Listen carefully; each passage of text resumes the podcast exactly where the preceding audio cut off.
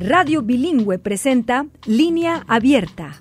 Línea Abierta es un programa de noticias, diálogo y comentario producido por Radio Bilingüe en Fresno y Oakland, California. El programa tiene auspicio parcial de la Corporación para la Difusión Pública.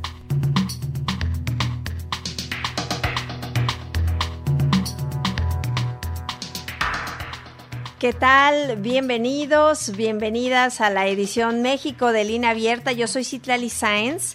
Estoy muy contenta de que nos acompañen esta tarde en este programa que estamos realizando desde la Ciudad de México. Y como siempre, yo lo invito a que usted sea parte de este programa a nombre de todos quienes hacemos posible esta edición México le damos la bienvenida y como siempre lo invitamos a que nos escuche a lo largo de esta hora. En esta ocasión vamos a hablar sobre algunos temas y es que como ya le hemos informado, estamos en las últimas horas para que se pueda registrar para votar en la elección presidencial y de varios estados esta eh, elección federal concurrente que se va a llevar a cabo en México el próximo 2 de junio. Así que usted tiene hasta el próximo 25 de febrero, que es el próximo domingo, para que se registre. Lo puede hacer vía internet en la página. Eh, para que pueda participar en la elección, pero también es el plazo para solicitar la credencial de elector y con ella se pueda registrar.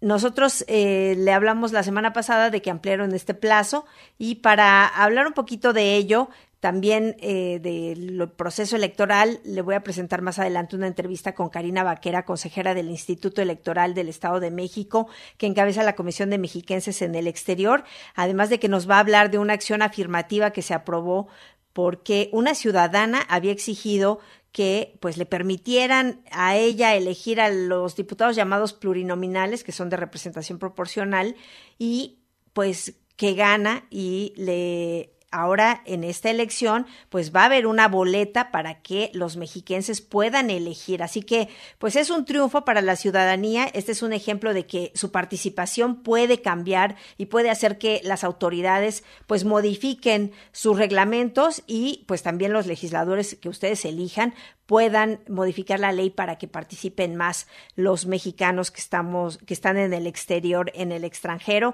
y por supuesto hablaremos de este recordatorio para que se registren este plazo ampliado hasta el 25 de febrero. Pueden ir sin cita a los consulados a solicitar su credencial de elector y aunque no les llegue a tiempo ustedes van a tener la opción, porque ya en esta, cuando se aprobó este plazo, este ampliamiento del plazo, también se aprobó que las personas que soliciten la credencial de elector, pues van a, a recibir también, como si ellos hubiesen solicitado por default, el voto el voto por correo, así que recibirán su boleta por correo porque pues los van a acomodar para esa elección eh, esa selección de modalidad de voto. Eso fue lo que acordaron en el Consejo para que pues no se queden sin el registro de qué forma quieren participar en esta elección. Así que de todos modos usted tramite su credencial de elector porque la otra opción es que pueda acudir de manera presencial a alguno de los 20 consulados que van a estar en los Estados Unidos y que de eso también vamos a hablar más adelante. Además, eh, le quiero contar que en el último corte que se tiene de las nueve de la mañana y pues ya muy cerca de que se cierre el sistema de registro para votar desde el extranjero, son 201.353 mexicanas y mexicanos que han solicitado su registro para ejercer su voto en este proceso electoral en algunas de las tres modalidades dispuestas por el Instituto Nacional Electoral, que es eh, la electrónica por Internet, por correo postal o presencial, en alguna de las 23 sedes consulares. Le recuerdo, una está en Montreal, Canadá, otra en París, Francia y la otra en España, Madrid las demás están en los Estados Unidos. Y bueno, eh, tuve una breve entrevista también con el subsecretario de la Cancillería de Relaciones Exteriores, Roberto Velasco, eh, sobre el voto y los consulados y lo que usted dice y vamos a escuchar lo que ellos eh, pues están diciendo. Es muy breve la entrevista, pero vale la pena que lo escuche porque pues de alguna manera yo le dije que después lo vamos a invitar a que platique y escuche realmente de voz de ustedes, nuestros radioescuchas y que son los usuarios de los consulados, pues qué es lo que realmente eh, hacen, cómo, cómo trabajan, cómo los atienden, si les resuelven o no sus necesidades. De eso vamos a platicar y yo, como siempre, lo invito a que llame a que participe, a que usted enriquezca, como siempre, con sus comentarios, con sus preguntas, nuestros espacios informativos. Este programa, recuerde, ustedes lo hacen con nosotros y además me hacen el día cada vez que, que nos llaman. Aquí le dejo las vías de comunicación que sé que se las sabe, pero no está de más que se las recuerde. 1-800 345-4632 o bien puede llamar, bueno, hacer una nota de voz, un mensaje de voz o un mensaje de texto a nuestro WhatsApp 559-835-9235 que ya lo estrenaron, alguien se animó y al ratito le voy a presentar la llamada que nos dejaron por esta vía del WhatsApp para que usted también se anime y cuando vea que a lo mejor ya no entró su llamada o no tiene tanto tiempo de esperarnos cuando están los comentarios, pues nos deje una nota de voz que nosotros vamos a reproducir en este programa. Antes de eso, y por supuesto invitándolo también a que participe sobre este tema, quiero eh, pues anunciarle que también vamos a platicar con Jesús García, editor de Política de la Opinión. Como usted sabe, el presidente Andrés Manuel López Obrador eh, está ahorita envuelto en, un, en una situación que ya es muy pública, reveló que el diario de los Estados Unidos, el New York Times, estaba realizando una investigación sobre recursos del narcotráfico que supuestamente se había recibido a personas cercanas a su campaña y eh, pues él en su conferencia de prensa eh, dijo, antes de que se publicara la nota, dijo, me mandaron un cuestionario del New York Times para que yo pues pudiera dar mi versión, pero esto es lo que está pasando y bueno, sigue esta polémica y como siempre, pues muy pendiente de estos temas. Yo le agradezco mucho a Jesús García que esté con nosotros y gracias por respondernos tan pronto, Jesús. ¿Cómo estás? Bienvenido. Hola, ¿qué tal? Muchísimas gracias por la invitación. Un gusto estar con ustedes. Al contrario, Jesús, ¿por qué no nos platicas un poco de qué se trata eh, y decirle a nuestros amigos del auditorio, porque esta nota que se publicó, que bueno, en México está en las primeras planas de algunos medios y bueno, ahora el presidente López Obrador está envuelto en una investigación porque dio a conocer el nombre y el teléfono de la reportera del New York Times, entonces está el Instituto Nacional de Acceso a la Información pues solicitando pues que no utilice estos datos personales, ¿no? Y que no se hagan públicos, pero todo lo que está detrás de esta investigación que eh, publicó este diario, Jesús. Pues mira, son dos frentes. Eh, yo creo que hay que separarlos muy claramente porque, bueno, la combinación, pues evidentemente no nos ayuda en el debate público. La primera parte es que el presidente López Obrador en su conferencia matutina reveló que, bueno, el New York Times estaba por publicar un reportaje eh, que establecía eh, ciertas indagatorias que se habían hecho en Estados Unidos con aliados y que podían hacer conexiones con dinero de narcotráfico a su campaña eh, presidencial, incluso que había videos de sus hijos, supuestamente en ese primer reporte. Pero cuando dio a conocer esa información, pues hizo público el número telefónico y el correo electrónico de la periodista del New York Times que había hecho esta solicitud, que es la jefa del buró eh, de la oficina del New York Times en la Ciudad de México y cubre también parte de América Latina. Eh, eso es justamente lo que desvió mucho el debate, digamos, la sustancia del debate, y bueno, puso en una situación complicada al presidente mexicano, quien hoy mismo señaló que él no se arrepiente de haberlo hecho, pero eh, yo desde mi particular punto de vista como periodista no debió haberlo hecho, hacer público ese número telefónico, nosotros no lo compartimos para que se haga público masivamente, sino que tú envías un correo electrónico a una posible fuente, a una persona, para un fin específico y se debe respetar, digamos, honrar ese acuerdo, pues, de que estás teniendo una comunicación con esa persona en particular, sea una fuente, está solicitando una información. Incluso en los correos electrónicos que se envían aquí en Estados Unidos hay un disclaimer donde se señala específicamente esa información que estás recibiendo es privada, es decir, es entre tú y yo, aunque estemos hablando de un asunto público. Entonces ahí sí hay un debate que él mismo abrió por su decisión y que ahora tendrá que enfrentar y que obviamente está desviando sobre el debate real, que es la calidad del reportaje del New York Times, ¿no? Entonces voy a dejar por un lado ese primer debate y me voy a lo que es el de, la publicación del New York Times. El New York Times hace una publicación muy desaseada, lo cual no es una costumbre para un medio como de ese prestigio, que a mí me gusta mucho en lo particular y reconozco el trabajo periodístico que hacen de muy alto nivel. Sin embargo, hay periodistas, bueno, no son infalibles y evidentemente aquí quedó muy en evidencia que eh, faltó un rigor periodístico de alto nivel para corroborar información, para hacer más entrevistas y también para presentar la información porque muchas veces quizás no puedes corroborar ciertas cosas, pero tú como periodista y como editor puedes trabajar la información para presentarla de una forma sin que eso afecte tu rigor periodístico. Y eso es lo que tampoco se vio como parte del trabajo del New York Times. Entonces, eh, hay un elemento que a mí particularmente me llamó la atención, es señalar que lo que ellos estaban publicando era pues prácticamente imposible de corroborar, ¿no? Entonces, y su headline es como afirmando que había algo súper fuerte en contra del presidente y de sus aliados.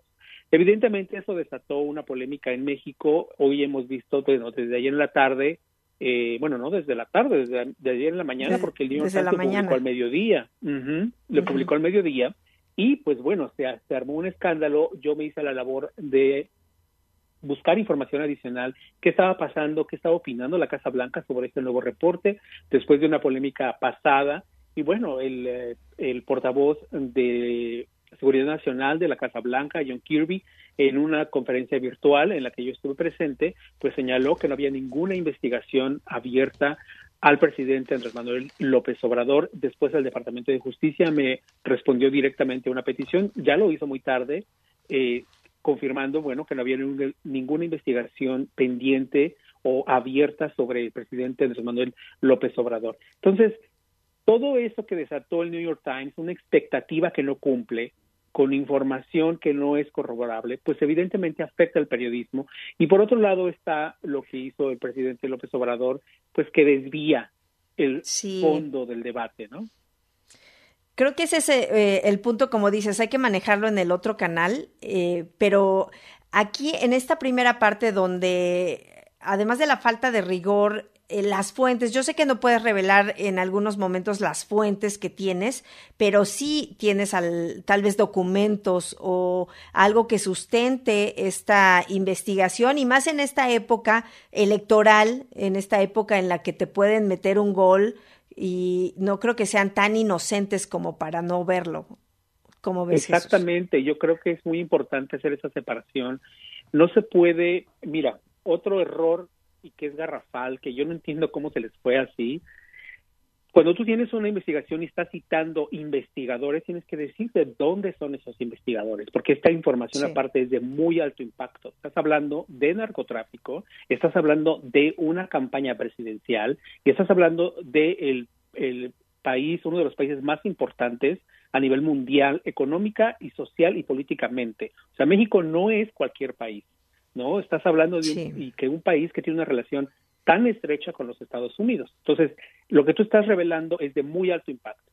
Entonces, eh, los periodistas del New York Times no revelan de dónde son esos agentes. Son de la DEA, del FBI, del Departamento de Seguridad Nacional. No hay esa revelación y ese es un gran problema como parte del, de, la, investigación periodística o de la forma en que plasmaron esta información. Tampoco dicen, por ejemplo, si son fiscales, si esto llegó directamente a una fiscalía en alguna corte en los Estados Unidos o no. O sea, hay un problema serio en la forma en que tú estás presentando ciertas, cierta información que te revelan, pero no, puedes, no, no necesariamente tienes que decir los nombres de los agentes, pero sí tienes que decir las agencias que te están proporcionando tal reporte. Sí, sobre todo dices las agencias, pero esto lo aprovechó también el presidente López Obrador al no encontrar cuando dice, bueno, fue el gobierno de Estados Unidos, pues dice que responde el gobierno de Estados Unidos, esto sea lo que signifique, ¿no? O quien sea, el presidente, quién va a ser. Exacto, y bueno, al final el Estados Unidos tuvo que responder, eh, lo hizo primeramente en voz de John Kirby, que bueno, es un funcionario de muy alto nivel en la Casa Blanca, eh, que maneja todos los temas de seguridad nacional. Hay que recordar que también estuvo como portavoz de la, de la defensa. Entonces, eh, y maneja y tiene contacto con todas las áreas de inteligencia en los Estados Unidos, de investigación y el Departamento de Justicia. O sea, es un personaje de muy alto nivel y relacionado con nexos importantes en el tema de justicia en los Estados Unidos. Entonces, eh, sí, Estados Unidos evidentemente no puede abrir esa beta sin tener, digamos, la sustancia de poder acusar a un presidente de ese nivel. Estamos hablando de un caso muy distinto a lo que está ocurriendo, por ejemplo, con Juan Orlando Hernández, el expresidente de Honduras, que actualmente está en, en un proceso eh, judicial aquí en la Corte de Distrito Sur en Nueva York y enfrentando justamente eh, ese juicio por acusaciones por narcotráfico. Entonces, pero las evidencias son contundentes en su contra hasta el momento de lo que se ha presentado. No solamente tomar en consideración que su propio hermano, que era uno de sus socios, pues ya está sentenciado, uno de los principales socios también de él ya está sentenciado y también rindió testimonio en su contra. Y hay otros elementos que están cerrando, digamos, el paso hacia este caso. Pero es, es una situación completamente distinta. No son, digamos, dichos, hay una verificación ya adicional a un proceso de investigación. Eso es una parte que la gente tiene que entender muy bien. Cuando los agentes de la DEA, del FBI o de cualquier otra agencia importante en los Estados Unidos hacen una investigación, las esas investigaciones no necesariamente son conclusivas y son infalibles. Tiene que haber, cuando se presentan para un tribunal, tiene que haber un proceso de validación judicial adicional que corren los fiscales. Entonces, eso puede incluir entrevistas incluso con los propios investigadores, volver a entrevistar a los testigos, corroborar la información que se está poniendo ahí y triangular de algún modo para cerrar los puntos que puedan ser un problema. ¿Por qué?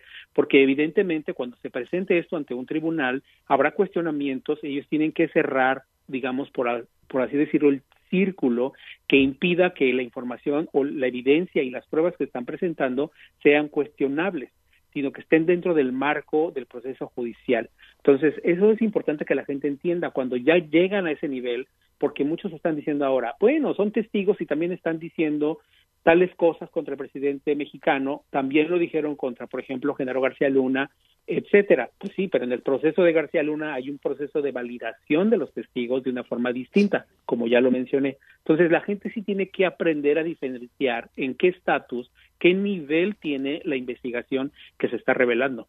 Claro. Eh, Jesús, déjame hacer rapidísimo una pausa y regresamos nada más para concluir. ¿Sí? Una pausa y regresamos con más. Línea Abierta, programa nacional de radio bilingüe cumple 29 años. ¿Qué temas les han parecido de alto interés? ¿Hemos logrado algún impacto en su vida?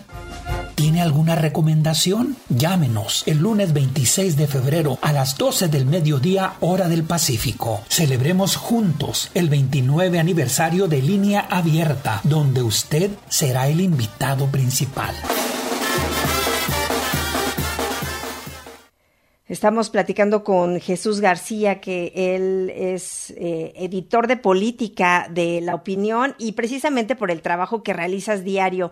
Como nos decías, pues hay que superchecar, hay que aprender a, entender esta información y que no eh, se nos meta información que realmente no está corroborada. Pero en esta época, eh, pues electoral, en Estados Unidos y en México también, Jesús, el daño también se hace con estas versiones, ¿no crees? que ese es a veces el objetivo. exacto, porque estás contribuyendo a la desinformación. Entonces, por eso lo que mencionaba yo, tú puedes tener como periodista, voy a poner como ejemplo el anterior reporte que se hizo sobre Andrés Manuel López Obrador, porque eso nos da muy bien el ejemplo sobre lo que, cómo debes presentar la información como editor, primero como periodista, como reportero, y después como editor. Entonces, ProPublica hace una investigación que está muy bien elaborada, que llevó varios meses realizarse, pero que no es conclusiva en, en cuanto a la relación del narcotráfico con la campaña del presidente López Obrador en 2006. Pero, y cuando tú lees el reporte, en realidad, cuando titulan con un cuestionamiento, dejan abierta esa puerta de decir no es conclusiva. Yo hablando con el periodista, bueno, a mí me da la impresión que, que titularon de esa forma con un cuestionamiento porque no hay una conclusión en el reporte que ustedes recibieron. Y él confirma eso, exactamente. Nosotros no podemos decir que lo que nos dieron es conclusivo, pero sí podemos decir que hubo una investigación, porque eso es real. Ese es el hecho. Exacto, y ahí ya tienes un hecho. A diferencia de lo que publicó, por ejemplo, eh, Maribel Hernández de Noche Vele, que es un medio que yo respeto mucho, porque también he colaborado con ellos, eh, donde ella afirma cosas que no puede afirmar porque ella no es fiscal, no trabaja en un proceso judicial, no ha pasado por ese tamiz que yo he explicado anteriormente, no puedes decir que lo que te dice un personaje, un narcotraficante, lo tomes como válido. Tú puedes usar esa información, pero señalar en tu texto que tal persona acusa a tal de tal cosa, ¿no? Pero no puedes decir que tú tienes pruebas que confirman que algo pasó, porque tú no puedes validar esa información. O sea, como periodistas no tienes ese poder, ni esa capacidad, ni esa, eh, no, te, no tienes ninguna estructura que te permite a ti decir que es una prueba contundente sobre algo que existe. Entonces, esas son las grandes diferencias en cuanto puedes publicar una información. Y otra, entonces, eh, es importante como periodistas que sí verifiquemos o que mostremos, publiquemos hagamos los videos o los programas de radio o lo que o podcast o lo que estemos haciendo con información y presentarla de ciertas formas que permitan al al, auditor, pues, perdón, al auditorio, a la audiencia, a la audiencia, a, la, a los lectores, a los televidentes, entender cuál es el estado de esa información. En este caso, por ejemplo, el New York Times, o sea, evidentemente no quiso irse con un titular señalando de ningún, o sea, no hay reportes que conecten a, a, AMLO con el narcotráfico, porque pues eso no es nota para ellos, ¿no? Entonces tenían que irse con una nota con un ángulo distinto, pero que terminó siendo más bien editorializado, que el editorial te permite hacer otro tipo de cosas, porque no es no se considera, digamos, como dato duro que lo que puede hacer un reportaje o una nota incluso diaria, ¿no? Que también requiere un cierto proceso de verificación de datos. Entonces, eh, ahí es en definitiva un problema serio en lo que se metió el New York Times, que ahora está teniendo de algún modo algo de respaldo, porque bueno, Andrés Manuel decidió abrir, eh, dar, hacer público información que no debía haber hecho pública, así él diga que, que no se arrepiente, es un error haberlo hecho. ¿Por qué? Porque sí se ve como un ataque a la prensa y entonces reduces ya, ya no te queda mucho elemento para realmente criticar el reporte de fondo, ¿no? Sí, de alguna manera él pues cayó en esta trampa de responder porque al final él hubiera salido mejor librado, ¿no? Y ahora ya está metido en esta situación incluso de una posible investigación por la publicación de los datos personales de esta reportera. Exactamente. Bueno, pues vamos a estar muy pendientes, Jesús. ¿Algo más que quieras comentar y que nuestros amigos se queden con eso, nuestros amigos del auditorio? Pues básicamente que, bueno, la gente que está escuchando en, en los procesos electorales, tanto de México como en los Estados Unidos, vamos a ver mucha información falsa, vamos a ver muchos elementos que pueden parecer reales, pero es importante verificar sobre todo aquella información que están revisando en redes sociales. O sea, a todos nos gustan las redes sociales, pueden ser muy divertidas, pero hay que poner mucho ojo en lo que están revisando y no tomar como algo válido cualquier video que les comparta su tío, su prima, su hermana, su mamá. O sea, hay que revisar si realmente eso que les están enviando es real. Hay formas muy fáciles, ustedes pueden googlear y pueden ver si esa información viene de un medio serio, por ejemplo, y verificar si no solamente viene de un solo medio, porque van a encontrar en Google, por ejemplo, que van a encontrar si viene de dos o tres medios, eso ya ayuda a validar cierta información, pero no irse con cualquier cosa. Esto es muy importante porque ahorita estamos viendo solamente, digamos, el inicio de lo que vamos a ver en un par de meses, cuando ya las campañas estén al 100%.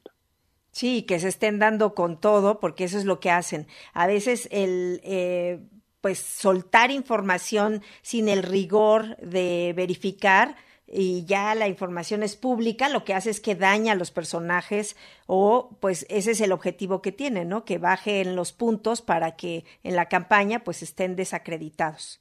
Exacto.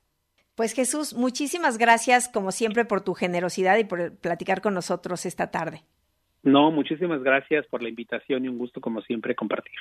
Muchas gracias. Es Jesús García. Él es editor de, el, de política del el diario La Opinión, que estuvo con nosotros y que, bueno, ya nos dejó aquí, eh, pues en la mesa, algunos tips para verificar la información y, pues, no aceptar todo lo que nos caiga, sobre todo de las redes sociales. Así que este es uno de los temas. El otro que ya le decía que al inicio del programa, pues estamos ya a pocos días de que se cierre el sistema de registro para votar desde el extranjero. 201.353 mexicanas y mexicanos ya solicitaron su registro para ejercer su voto en el proceso electoral de este año, que se va a llevar a cabo el 2 de junio, en alguna de las tres modalidades que ya se han puesto a disposición de la población por parte del INE, del Instituto Nacional Electoral, que es la votación vía electrónica por Internet, por correo postal o presencial en 23 sedes consulares. Al corte de hoy, el voto electrónico se ve como la modalidad más elegida por las y los conacionales que residen eh, fuera del país, 69.32% prefieren esta modalidad de voto. Está eh, el voto por correo postal con 23.60% y el presencial con 7.08%. La mayoría de los registros es decir, 83.17%, se han realizado vía electrónica, vía la página de Internet. Esto es el reporte que tiene el INE. 16.83% se ha hecho a través de la línea de Inetel. Y bueno, yo eh, tengo eh, la, recuerdo la semana pasada, nos habían solicitado porque muchos de ustedes decían, bueno, yo sí quiero hacerlo, pero lo quiero hacer vía telefónica. Y aquí tengo el teléfono que puede llamar usted desde los Estados Unidos sin costo al Inetel. Es 1 866 986 8306. Se lo repito, 1-866 986 8306. Puede llamar y puede hacer su registro vía telefónica para que pueda participar. Tenemos el plazo hasta el 25 de febrero para que pueda solicitar su credencial para votar en la red de consulados y embajadas. Esto es la colaboración que se tiene con la Secretaría de Relaciones Exteriores. Y bueno, también eh, se trabaja, dice el INE, para habilitar 23 sedes consulares donde por primera vez en estas elecciones federales se va a votar de manera presencial. 20 son en Estados Unidos, una en Montreal, Canadá, la otra en España y en París, Francia, va a ser la tercera sede. Así que yo lo invito a que participe con nosotros y le agradezco mucho a una señora que no nos dejó su nombre, pero ella nos llamó del área de la bahía, nos dejó un mensaje de voz en el WhatsApp en el 559-835-9235, a donde yo lo invito también que participe y que nos pueda dejar un mensaje de texto, un mensaje de voz y nosotros lo vamos a reproducir como el mensaje que nos dejó ella del programa de la semana pasada. Así que vamos a escucharla. Escucho una persona que dice y habla del presidente y me llama mucho la atención que diga que pues que siempre estamos votando por los mismos. amén de que pues caramba, yo creo que el punto principal aquí de partida sería que como mexicanos no necesitáramos volvernos a reescribir, a activar la tarjeta del voto para votar, perdón, porque de veras que da risa, da risa ver todo ese teje y maneje que se fabrica y especialmente en estas elecciones, ah, de verdad que definitivamente dan risa, se ven desesperados y, y, pues quieren abarcar todos los votos, pero pues caramba, pues cuando menos trabajen en esos votos, ¿no les parece? Que se los ganen con hechos y no con pura palabrería. Que tengan buen día. Bye. Bueno, ahí está la llamada, bueno, la nota de voz o el mensaje de voz que nos dejaron en nuestro WhatsApp 559-835-9235, pero les sugiero que cuando nos llame nos diga de dónde llama, su nombre y su comentario o su pregunta. Y nosotros aquí lo vamos a transmitir en, en el programa y por supuesto también en los demás programas de línea abierta que usted eh, quiera participar. Así que nosotros por lo pronto vamos a hacer una pausa y vamos a regresar con la entrevista que sostuve con la consejera del Instituto Electoral del Estado de México, Karina Vaquera, que pues ya decía, nos llama, nos recuerda un poco cómo es el proceso para votar, cómo van en el Estado de México y esta acción afirmativa que nos da un ejemplo de lo que podemos hacer como ciudadanos, exigir más para que podamos participar más más contundentemente, con más fuerza y por supuesto recordar que nuestro poder está en el voto. Una pausa y regresamos.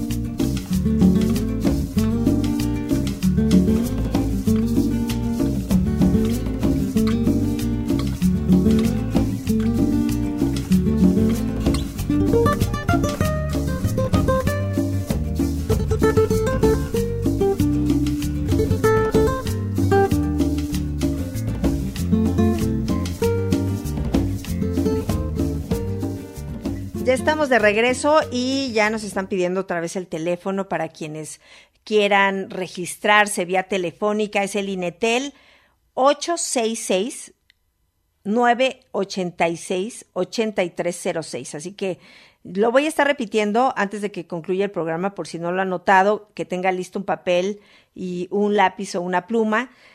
En la página del INETEL dice que es 1 866-986-8306. Y bueno, antes de continuar con, y presentarles la entrevista, le doy la bienvenida a José, que nos llama de Tulare. Te escuchamos, José, bienvenido.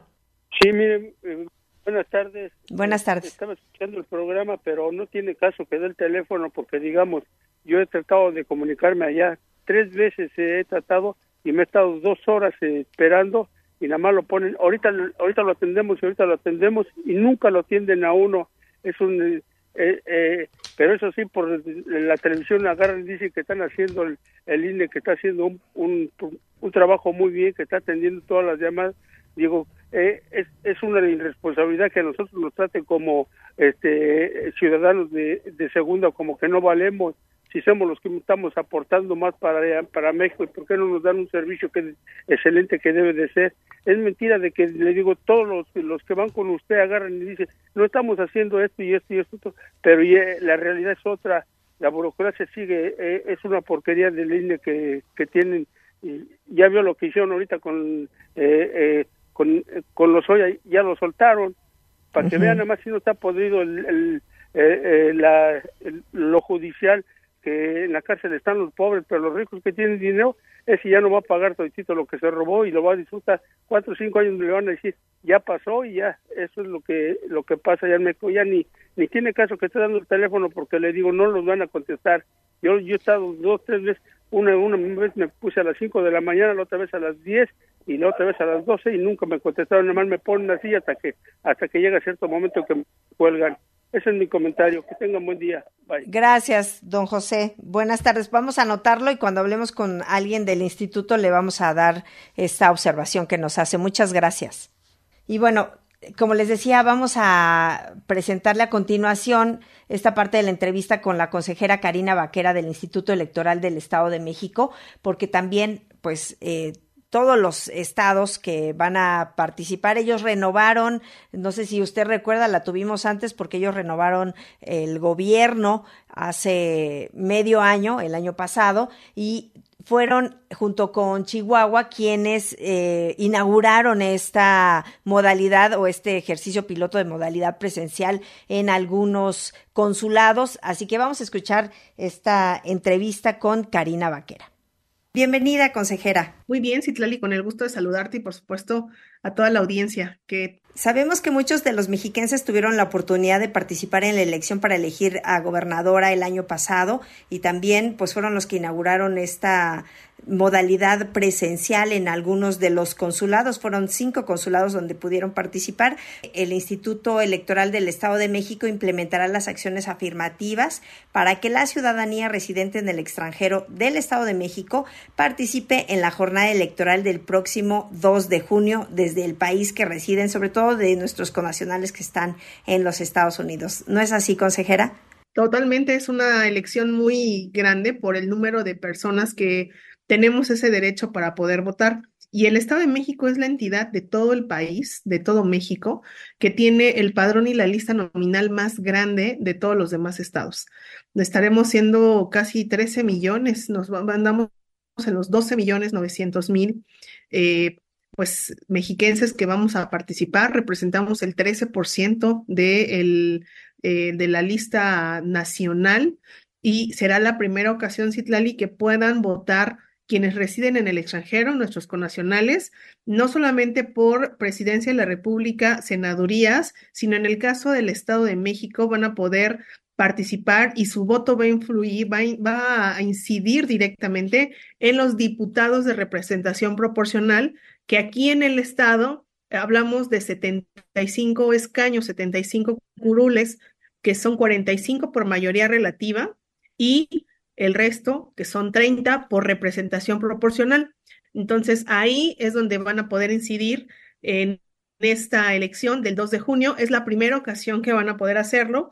Y bueno, pues recientemente quienes participaron para la gubernatura eh, pues van a poder hacerlo de nuevo para representación proporcional diputaciones y quienes no lograron registrarse en la lista nominal, estoy segura que ya forman parte de ella. La credencialización es permanente, todo el tiempo hay credencialización. El asunto importante es que hay un término para poder solicitarla y que puedan votar el 2 de junio.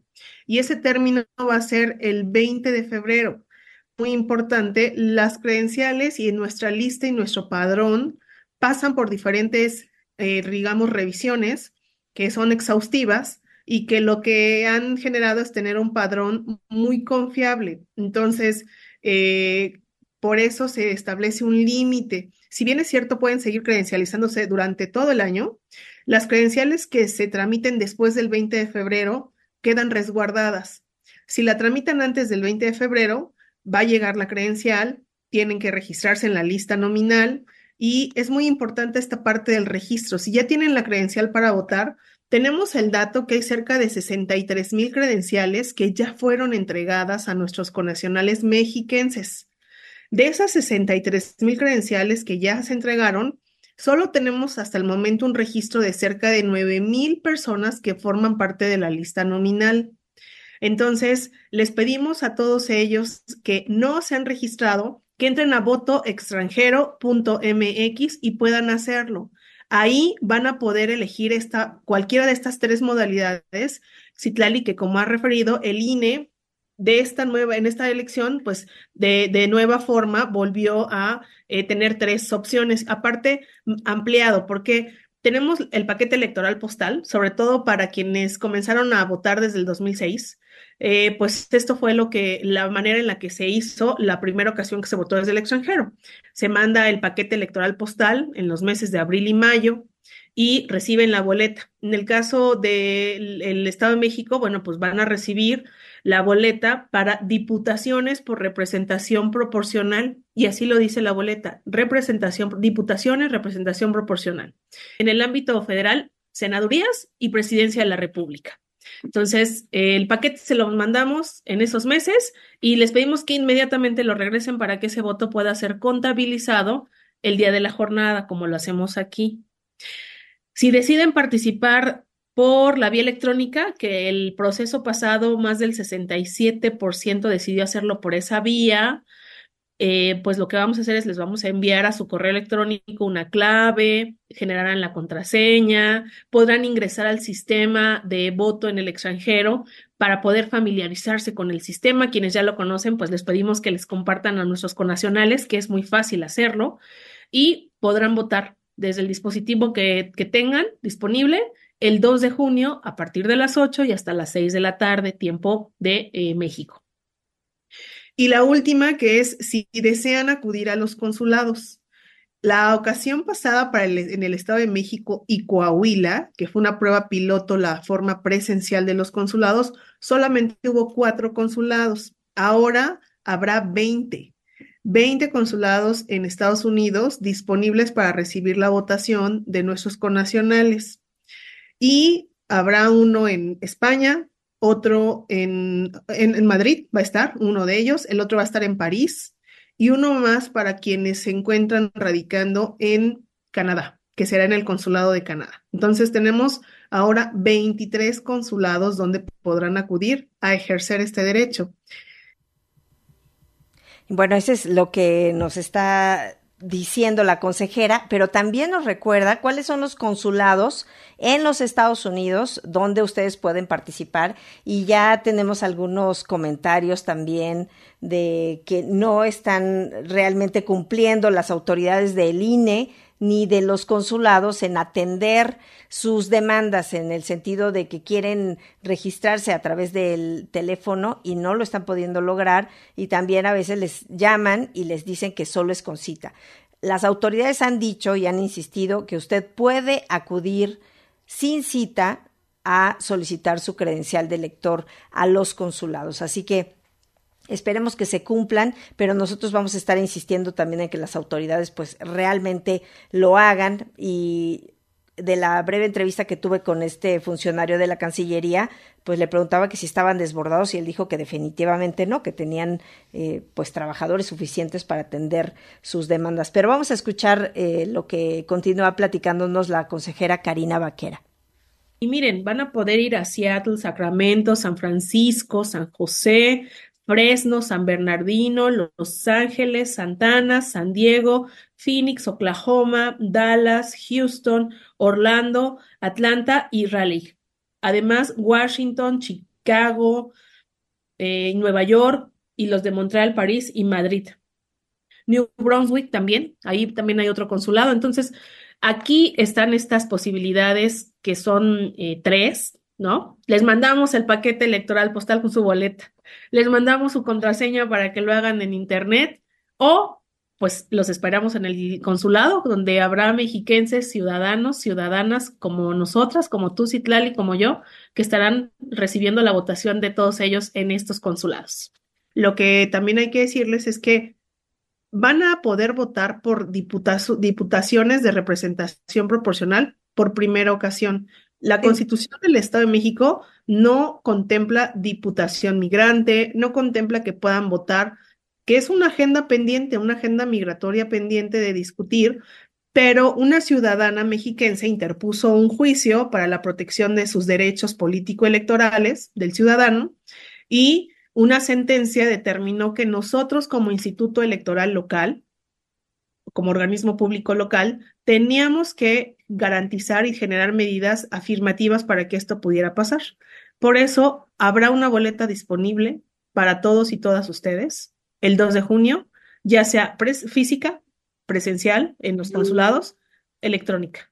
Entonces, este es un triunfo importante también para la ciudadanía, porque eh, al final el que una ciudadana diga yo quiero participar en esta elección cuando lo que se ha buscado a través de pues pedirle a los legisladores que modifiquen la ley para que permitan la participación de todos los ciudadanos, no solo los mexiquenses, pero en este caso el, el hecho de que haya interpuesto esta solicitud, este amparo para que sucediera, eh, también eh, permite que aterrice al final lo que quieren los ciudadanos, de votar lo más cercano a donde ellos han, han residido, ¿no? Han nacido o, son originarios. Sí, esto es una, esto es un logro importante para quienes se encuentran radicando en el extranjero, porque no podían votar, pudieron votar en la, en la elección pasada por la gobernatura porque lo dice el código, pero no, por, no existe la figura del diputado migrante como en otros estados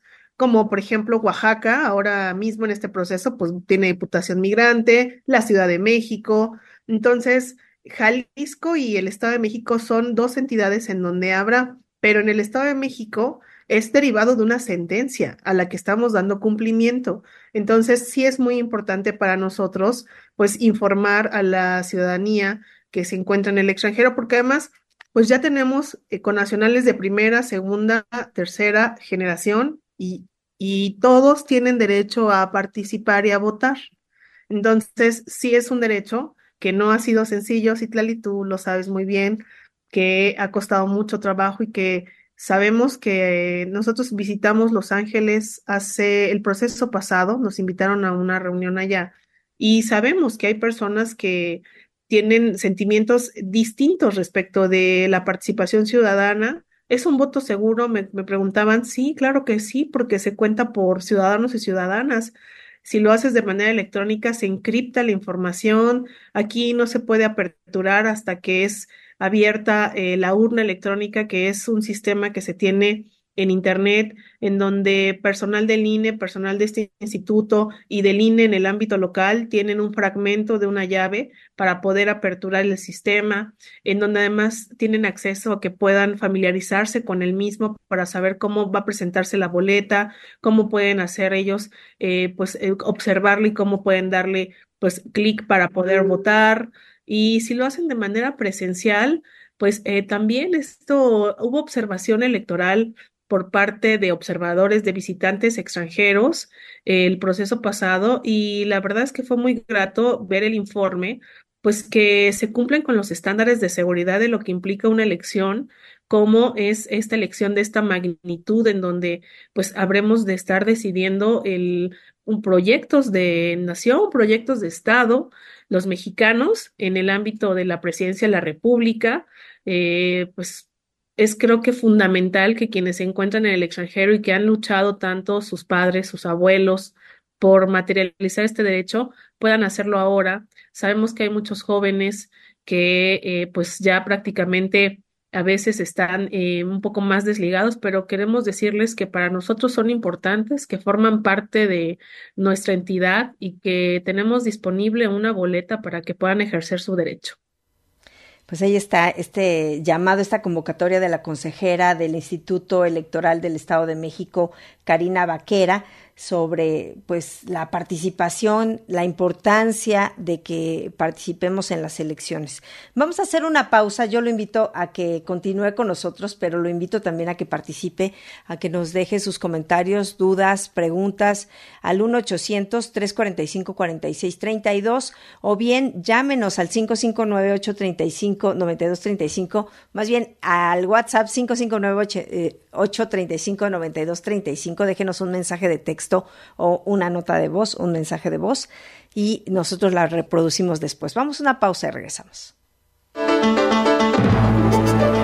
Esta semana, en la edición semanaria de noticias, agricultores y ganaderos latinos presionan para no quedarse fuera de la ley del campo. En Colorado, lanzan un nuevo esfuerzo por conquistar el voto latino juvenil. Investigan impacto del COVID persistente entre latinos del estado de Washington. Edición semanaria, con noticias y reportajes a fondo, viernes, sábado y domingo, a través de Radio Bilingüe y esta, su emisora. Les recuerdo claramente, para que no los haga bolas, el WhatsApp es 559 835-9235. Ahí nos pueden mandar un mensaje de texto o una nota de voz, un mensaje de voz y nosotros aquí lo pasamos. O llámenos al 1-800-345-4632 y como siempre aquí sus comentarios y preguntas siempre son bienvenidas y enriquecen nuestro programa. Vamos al último bloque de esta entrevista con la consejera del Instituto Electoral del Estado de México, Karina Vaquera. Es eh, relevante esta elección porque eleva la participación de los ciudadanos en el exterior el hecho de que sea una, una elección presidencial, ¿no?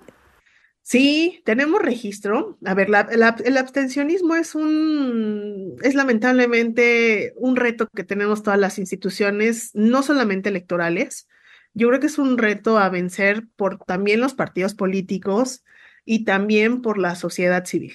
Entonces, eh, hay niveles de abstencionismo eh, altos, pero cuando se habla de una elección concurrente como esta, en donde eh, decimos, explicamos, es concurrente porque concurrimos con la federal, pues hay una rastra importante que necesitamos aprovechar y del cual también los estados evidentemente nos vemos beneficiados porque finalmente la parte de la presidencia de la República hace que la ciudadanía que se encuentra en el extranjero participe y el resultado lo vamos a ver en el día de la elección. Por eso para nosotros como Instituto Electoral eh, del Estado de México, pues nos importa llegar a muchos y muchas de ustedes mexiquenses que, que, que sepan que también van a poder votar por estas diputaciones de representación proporcional porque eh, ha pasado mm, en algún proceso en donde sí observamos que se vota por la parte de lo federal y disminuye un poquito, ¿no? Por ejemplo, 67%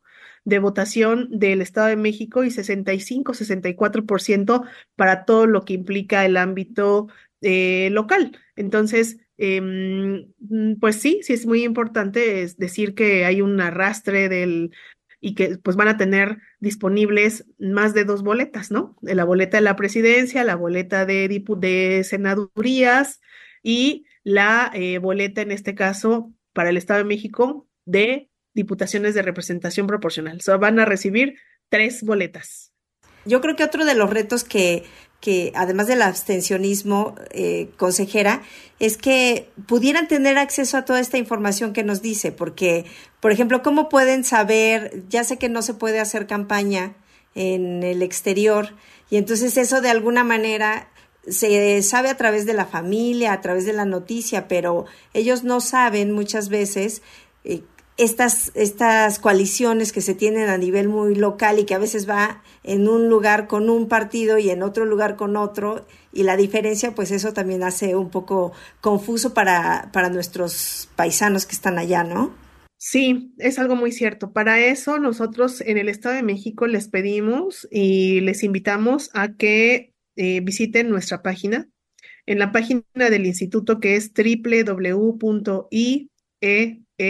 m.org.mx, que es Instituto Electoral del Estado de México, y ahí va a haber un minisitio, un minisitio donde van a poder encontrar toda esta información e incluso los va a poder direccionar a votoextranjero.mx y lo que dice Citlali es cierto. Eh, estos son de los temas que tienen que irse a un análisis pues eh, diverso de lo que implican posibles reformas electorales por el tema de no estaba permitido hacer campaña en el extranjero y entonces cómo les informamos cuáles son las propuestas. Se ha generado un mecanismo que se llama Conóceles. Este mecanismo Conóceles va a estar alojado también en nuestra plataforma del instituto, en esta página y también en todas las entidades, porque es algo que ya se homologó por parte del INE en todos los estados. Y en el Conóceles, quienes estén contendiendo van a tienen la obligación de subir la información, la foto de los candidatos, las propuestas, su trayectoria. Y entonces ahí eh, algo muy importante es que eh, nosotros también tendremos que revisar que nuestro municipio pueda eh, mencionar esa información para que puedan direccionarlos a esta página de Conoceles que ahorita no estará con información porque estamos en intercampaña. A nivel local, estamos en intercampaña, eso significa que los partidos todavía se están poniendo de acuerdo entre ellos para ver a quiénes van a designar como candidatos y esto va a concluir a partir de cuando ya inician formalmente las campañas. Y bueno, esta fue la conversación con la consejera Karina Vaquera de pues que nos dio algunos datos, así que vamos a poder a partir del primero en el minisitio eh, que tengan todos los estados, depende de dónde ustedes sean, para poder informarnos quiénes están contendiendo a nivel más local, a nivel senaduría, por ejemplo, o eh, la diputación migrante en este caso. Y recuerde, también tenemos el plazo el próximo 25 de febrero para que se registre y para que solicite su credencial de elector brevemente, porque ya estamos llegando casi al final. Le voy a presentar esta breve entrevista con el subsecretario de la Cancillería, Roberto Velasco. Le quiero preguntar del voto de los mexicanos en el extranjero. Es que están como muy preocupados por el tema de los consulados porque los manda el INE para ya credencializarse y pues tienen historias que se quejan realmente de cómo está la situación. se han emitido un millón y medio de credenciales de lector ya, más o menos. en este momento lo más importante es que la gente sepa que tienen hasta el 25 de febrero, hasta el 24 de febrero en términos reales, para tramitar su credencial de lector y registrarse para votar. Es muy importante registrarte. Va, eh, van ya cerca de 170 mil personas que se han registrado eh, para votar en esta elección va a ser la primera vez que van a poder votar no solo vía postal, sino también vía electrónica y vía presencial en 23 sedes eh, consulares y embajadas de México. Entonces, eh, realmente es una oportunidad muy importante. Ojalá que la gente la aproveche, que se registre y vote el próximo 2 de junio eh, en esta elección que va a ser la más grande de, historia, de la historia de México, no solo a nivel nacional, sino también en el extranjero. ¿Y no está desbordado el personal? Porque no, hay para mucha nada. gente que está yendo y Para nada, se de hecho estamos atendiendo sin citas, ¿no? No hay en este momento ni siquiera necesidad de hacer una cita para la credencial de lector, no están desbordados los consulados, yo le recomendaría a cualquier persona que se quiera acercar revisar los horarios, eso sí, porque a veces llega gente fuera de horario 10 minutos antes de que cierre el consulado, y pues eso es a veces lo que genera eh, frustración, Sí, pero, pero eh, no hay, eh, digamos, todo nuestro personal está abocado a atender esto y eh, pues eh, te digo, cerca de un millón y medio de personas han tramitado su credencial ya, entonces no hay ningún problema para hacer. Es que mire, yo le digo porque tenemos un programa donde la gente llama y muchos son trabajadores, entonces ellos cuando salen ya cerraron la oficina o están muy lejos de donde trabajan y la verdad es que sí ha sido para muchos. como Ha habido queja. varias jornadas eh, de atención los sábados. Hicimos de hecho una jornada nacional de registro hace unas semanas en sábado, eh, justo sí. pensando en los trabajadores que no pueden ir en horario laboral. Y varios de nuestros consulados están también abiertos los días sábados y algunos hasta domingos. Y hay consulados móviles eh, pues prácticamente todas las semanas. Entonces pues es nada más cosa de ver el calendario de los consulados móviles sobre ruedas y estoy seguro que ahí pueden Y el encontrar. mensaje que sería entonces que Regístrense, saquen su credencial de lector, regístrense, tienen hasta el 24 de febrero.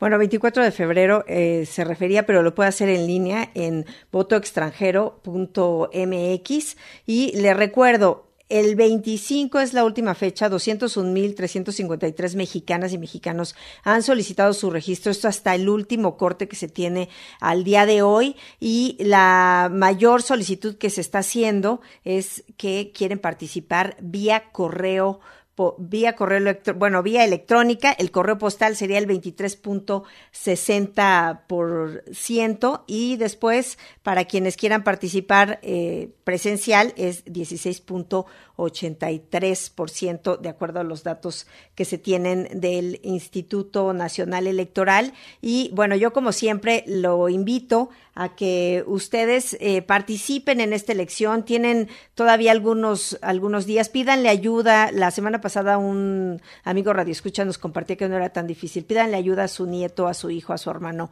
alguien que pueda moverle un poquito a la computadora para que se registre. No pierda esta oportunidad para que también con su voto y su poder de voto pueda cambiar la historia y lo que no le gusta de las autoridades. Así que yo me despido. Muchas gracias por acompañarme. Soy Citlali Sáenz, a nombre de todo el equipo que hace posible esta edición México. Nos escuchamos la próxima semana. Que tenga excelente fin de semana. Línea Abierta es un programa de noticias, diálogo y comentario producido por Radio Bilingüe en Fresno y Oakland, California, con auspicio parcial de Evelyn and Walter Hess Jr. Fund, de California Endowment y de James Irvine Foundation. Este programa se distribuye a través del servicio de satélite de la Radio Pública Nacional de los Estados Unidos. El conductor técnico es Jorge Ramírez, asistente de producción María de Jesús Gómez. Samuel Orozco es el productor Las opiniones que escuchó son exclusivas de sus autores. Escucha usted Satélite Radio Bilingüe.